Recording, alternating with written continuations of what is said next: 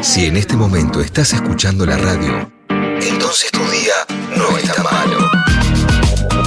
Mucha data. Hasta las 11 por Nacional Rock.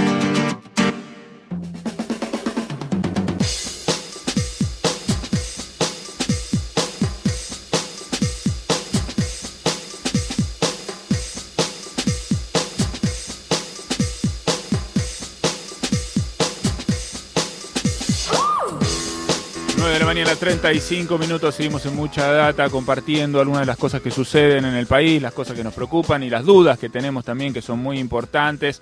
Eh, hablábamos mucho con, Juan Manuel más temprano respecto de, bueno, de la nueva ola que, está anunciada ya para mayo y para junio. Estamos pendientes todo el tiempo de las cuestiones que tienen que ver con las vacunas y entonces por eso la llamamos también a Florencia Can, que es médica infectóloga, presidente de la Asociación de la Sociedad perdón, Argentina de Vacunología e Infectología. Bueno, una persona que es referente ¿no? en, esta, en esta materia, de la que le agradecemos que nos atienda. Florencia, ¿cómo estás? Soy Eddie Babenco, acá con Juan Manuel Cargui y todo el equipo te saludamos. ¿Cómo va eso? ¿Qué tal? Buen día, ¿cómo están ustedes? Bien, bien. Bueno, acá la verdad Florencia con muchísimas dudas, ¿no? me imagino que, en este momento de, que en este año que viene sucediendo, vos sos la usina de respuestas para un montón de gente que debe estar alrededor tuyo, para, bueno, las tareas que haces de, difusión y, como parte de eso, la verdad es que tenemos muchas cosas que queremos, que queremos saber y que queremos preguntarte. Eh, en principio, eh, hay, hay un tema que, que me parece que está bueno para, para aclarar porque veníamos charlando recién con, nuestro compañero Juan Manuel Carg respecto de cómo evolucionó la cuestión de la vacunación en algunos países latinoamericanos, por ejemplo el caso de Chile que, que vacunó muy rápidamente. Sabemos que el tema de las vacunas es complejo, recibir, conseguir las vacunas, ir a pelear las vacunas en el mercado internacional es complejo, pero teniendo las vacunas que que la, que la Argentina tiene. ¿Por qué la, la, yo no sé si es lento o rápido, la verdad que no sé evaluarlo, pero ¿por qué la, la vacunación va a esta velocidad? De esta velocidad porque para tener las vacunas dependemos de, eh, que los países que las producen eh, hagan los envíos pertinentes. Y las vacunas son un bien muy preciado hoy por hoy, que todo, todo el planeta está detrás de las, de las vacunas y a pesar de que Argentina hizo negociaciones con la debida anticipación y reserva de dosis y todo, eh, obviamente es mayor la, la demanda de la oferta de vacunas y eso hace que este, estén llegando a un ritmo mucho más lento del que, del que todos hubiéramos querido. Bien, o sea que solamente depende de la llegada de, de, las vacunas, de la cantidad de vacunas que tenemos y no de los, de los procesos que se llevan adelante en cada uno de los distritos que son responsables de vacunar. No, no, porque eso de hecho, este, todo el plan de vacunación se organizó desde hace mucho tiempo, ¿no? Desde fines de diciembre, que fue cuando llegaron las primeras dosis de Sputnik. Entonces, eh, la realidad es que eh, todo el plan de vacunación, incluyendo la figura de los vacunadores eventuales, que son por ahí estudiantes avanzados de medicina o o digamos estudiantes de enfermería que se los formó especialmente para que aprendan a aplicar las dosis, entonces eso lo que te permite es que si te llegan muchas dosis juntas tengan la capacidad operativa de poder este, aplicarlas. Entonces la, limitante acá es que, lleguen las vacunas viendo que las noticias que hubo, digamos, envíos de vacunas hacia Australia que fueron frenados, por ejemplo, por Italia. Eh, situaciones así que te hablan de una lucha geopolítica por la vacuna. Argentina no está ajena a eso y bueno, el, el, el ritmo de vacunación viene lento más que nada por eso. Muy bien, sabes que mencionas este asunto de la, de la disputa geopolítica. Ayer tuvimos una charla con, con Marta Cohen, a quien me imagino que, conoces, eh, y, ella nos contaba una cosa que realmente nos sorprendió. Eh, no sé qué opinas vos de eso, pero hablando un poco de la, de la desigualdad, ¿no? De que algunos países tengan vacunas para dos o tres años para adelante y que haya países que todavía no estén pudiendo empezar a, vacunar como, como corresponde. Decía que muchas de esas vacunas posiblemente dentro de dos o tres años ya no van a servir por el tema de la evolución de, del virus. ¿Esto es así? Es decir, los países están acumulando vacunas que es posible que después ni siquiera vayan a usar. Bueno, a ver, eh, la verdad que es muy difícil, este es un virus muy impredecible y es muy difícil poder hacer una proyección o, poder eh, asegurar lo que vaya a pasar en el futuro. no sabemos si van a servir. No sabemos ni siquiera por cuánto tiempo nos protegen las vacunas que estamos usando ahora. Eh, yo sé que yo sé que muchas veces en la figura de, los profesionales de la salud, sobre todo de médicos y médicas, se pone mucha expectativa en cuanto a tener certezas y no sumar incertidumbres, pero la realidad es que es que no sabemos, no sabemos. Si las vacunas que estamos usando hoy van a servir el año que viene, eh, puede que no, pero también puede que sí, no, no lo podemos asegurar porque este virus nos fue enseñando que nada está escrito en piedra y que, que todo va evolucionando y se van agregando evidencias en el día a día. Bien, te pregunta Juan Manuel Car, Florencia.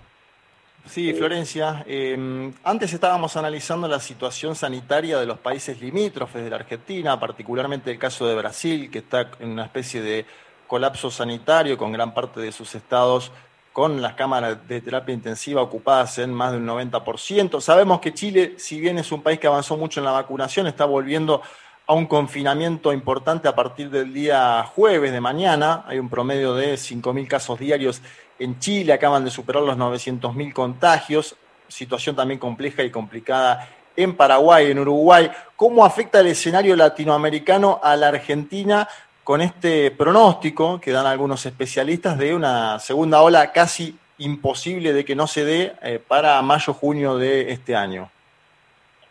Bueno, eh, obviamente que impacta la situación que está viviendo Brasil es directamente dramática porque están, digamos, teniendo una amplia circulación eh, de la cepa de Manaus y, esa es una cepa que es más este, más contagiosa persona a persona y se está estudiando que la respuesta a la vacuna no es menor. Entonces, por eso a mí lo que me parece fundamental en este momento, más allá de lo que puede implicar desde el punto de vista económico, es ser muy estrictos en los controles de frontera y, restringir mucho los, los viajes al exterior, digamos, no solo a los países limítrofes, sino también a otros países.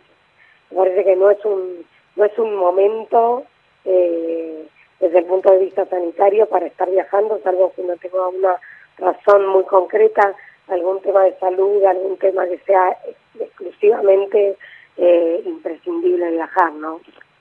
Bien, desde diciembre hasta acá, Florencia, muchas cosas se fueron abriendo, no, muchas cosas se fueron permitiendo. Eh, bueno, la, sociedad se reorganizó en estos últimos tres, cuatro meses y hasta incluso, bueno, estamos viendo el regreso de las de las clases presenciales, ¿no? De un montón de actividades que volvieron a funcionar, los negocios vuelven a abrirse y uno puede percibir incluso en la ciudad que más o menos todo volvió a, a la normalidad. ¿Vos crees que esto se va a poder mantener así? Así eh, de acá a unos meses o estamos frente a un panorama de posibilidad de volver a, alguna cuarentena o a fases anteriores? Bueno, lo que, lo que sucedió desde diciembre hasta esta parte, en realidad las aperturas empezaron mucho antes que diciembre, ¿no? Pero creo que creo que la situación de verano y de aire libre hizo que eh, la gente hiciera muchas más actividades. Eh, también con esto, déjame aclarar que hay una falsa sensación de seguridad que nos otorga el aire libre, eh, que muchas veces puede ser peligrosa, ¿no? Esto de creer que como estamos al aire libre nos podemos juntar un montón de personas alrededor de una mesa. Cuando nosotros estamos más de 15 minutos con alguien que no convivimos y sin barbijo, situación comida, situación ir a tomar un café, estamos expuestos a contagiarnos. Esto lo tenemos que saber por más que estemos en el medio de un campo al aire libre. Eh, entonces, yo creo que de a poco, y también es entendible porque hay una, una sensación de cansancio y, de hartazgo que todos estamos experimentando, porque no es que los que damos algún tipo de recomendación en cuanto a los cuidados, este, hacemos algo diferente de lo que decimos. Entonces, es complicado, se hace duro, se hace difícil, pero yo me temo que ahora cuando empecemos a estar un poco más guardados, cuando empecemos a estar eh, adentro, si no, si no somos muy conscientes de la importancia del correcto uso del barbijo, que cubra nariz, boca y mentón, que hay que usarlo todo el tiempo, y la importancia de la ventilación de ambientes, que esto es algo que también por ahí hace un año atrás no lo sabíamos, y, y sabemos que el virus no solo se transmite de persona a persona, sino que también se transmite a través de aerosoles, que son estas pequeñas gotitas que pueden quedar flotando en el aire. Si no tenemos una buena ventilación de los ambientes, de manera que se genere corriente de aire, corremos el riesgo de contagio a una distancia. Es decir, una persona estuvo en una oficina cerrada, sin barbijo, se va y a la media hora viene otra persona y está sin barbijo, puede contagiarse. ¿sí? Entonces esto es fundamental que usemos el barbijo en todo momento. Y, y de esa manera hacer lo posible para evitar una segunda ola. Yo no puedo garantizar si vamos o no vamos a tener una segunda ola, lo que digo es que con la llegada de las temperaturas más bajas, eh, no porque el virus circule más con las temperaturas bajas, sino porque esta situación de empezar a hacer actividades en lugares cerrados puede ser riesgo. Florencia, te vuelvo un segundo al tema de las vacunas. Eh, si bien hay una gran desigualdad a nivel mundial, esto en América Latina hay escenarios distintos también, es decir, a la Argentina llegaron una buena cantidad de vacunas en términos por ahí no de lo que se esperaba a fines del año pasado, pero si uno lo mira comparativamente con otros países limítrofes, al Paraguay han llegado 24.000 vacunas y en la Argentina ya hay más de 2 millones aplicadas. Digo, ¿cómo, ¿cómo estás evaluando el escenario de las próximas semanas? Entiendo que se espera una normalización de la provisión de las vacunas Sputnik B que llegan desde Moscú, al menos 600.000 semanal. Esperemos que eso eh, las próximas semanas se normalice. Y también las vacunas Sinopharm. Y sobre la vacuna Sinopharm te pregunto, eh, ¿Qué pensás sobre una posible o no aprobación del ANMAT para mayores de 60 años? Porque también hay toda una, no, digo una discusión, pero sí hay, hay, población de más 60 esperando vacunas, eh, nada, con, mucha, con mucha ansiedad, te diría.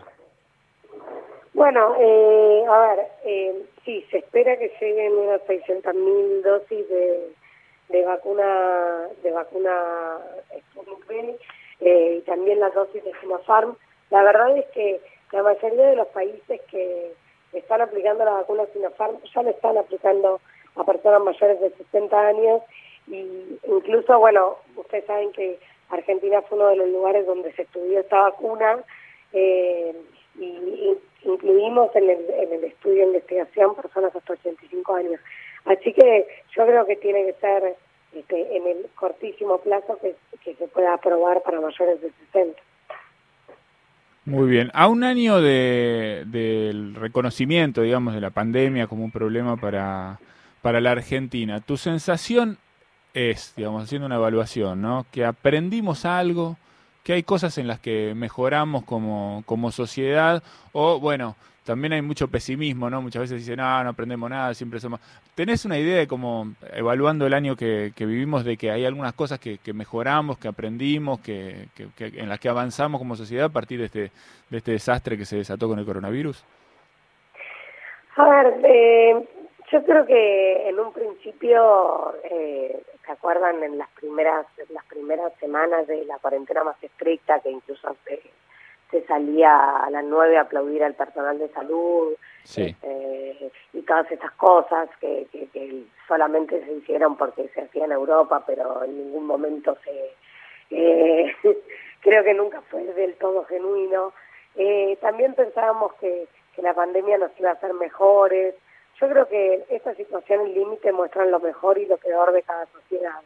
Y nosotros tenemos de todo.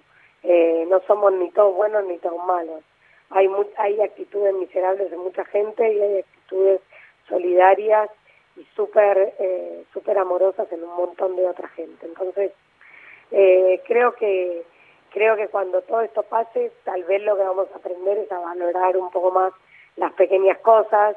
Eh, yo por lo menos, este, que alguna vez he rechazado algún programa con, con mis amigas por estar cansada, por estar agotada el día a día, eh, bueno, creo que creo que si puedo volver a hacerlo, digamos, de una manera que a mí me resulte segura, cosa que hace más de un año no hago, eh, bueno, no lo voy a rechazar por más cansada que esté, digamos, ¿no? Como creo que más que grandes aprendizajes, creo que son cosas del día a día y también aprender que nadie se salva solo eh, y que los cuidados tienen que ver con cuidarse uno mismo, pero también con cuidar a los demás, digo, las personas jóvenes que no se cuidan, pero que después ven a, a sus viejos, a sus viejas, a sus abuelos, a sus abuelas, bueno, eh, se tienen que cuidar por, como una manera de cuidarlos a ellos y a ellas, ¿no? Entonces creo que esos son los aprendizajes, pero no sé si vamos a, salir mejores, pero distintos seguro.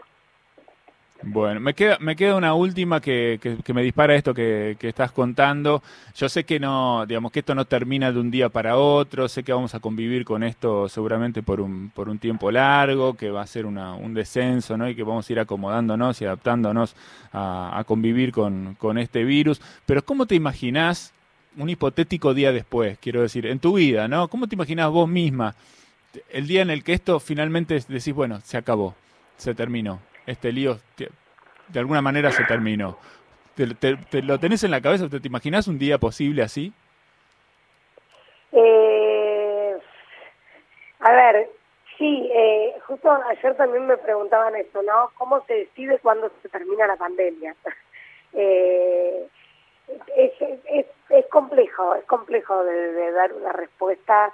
Yo creo que tiene que haber un descenso importante de casos a nivel mundial y uno decir, bueno, estamos, este, estamos ya llegando al final. Eh, me cuesta, me cuesta pensar un escenario, un escenario como el que plantean, la verdad, eh, por lo menos en el corto o mediano plazo. Muy bien. Yo me, está bien. todos. Es un título fuerte. Eh, yo, yo, me esperaba que me dijeras, ah, me, me, voy a tomar una semana para dormir la siesta todos los días, ¿no? Estoy como una cosa así, un poco más optimista, pero bueno. No, no. Hay que ser realista, es verdad. Obvio, digamos, yo, eh, yo tengo, tengo un montón de cosas que tengo ganas de hacer. Me imagino. Lo que pasa es que no sé cuándo va a terminar todo esto. Eh, pero bueno, digamos, lo que creo es que sí tenemos que siempre acudir a, seguir siendo responsables, a no a no confiarnos, a no creer que, digamos, eh, hay un 1% de la población vacunada, con lo cual este, no hay ningún parámetro como para este, como para poder relajarse, ¿no? Muy bien, seguramente que sea así. Bueno, Florencia, te agradecemos muchísimo este este rato de charla con nosotros, todas las cosas que, nos ayudas a entender y aclarar y el esfuerzo que sabemos que estás haciendo eh, por todos nosotros más allá de este ratito que, charlaste acá en la radio. Así que muchísimas gracias. ¿eh? Bueno, muchas gracias a ustedes. Bueno, un saludo. Ahí está Florencia Kahn compartiendo con nosotros, bueno, algunas de las reflexiones respecto del momento que estamos viviendo y hacia dónde vamos con el asunto del coronavirus. Lunes a viernes, de 9 a 11. Mucha data.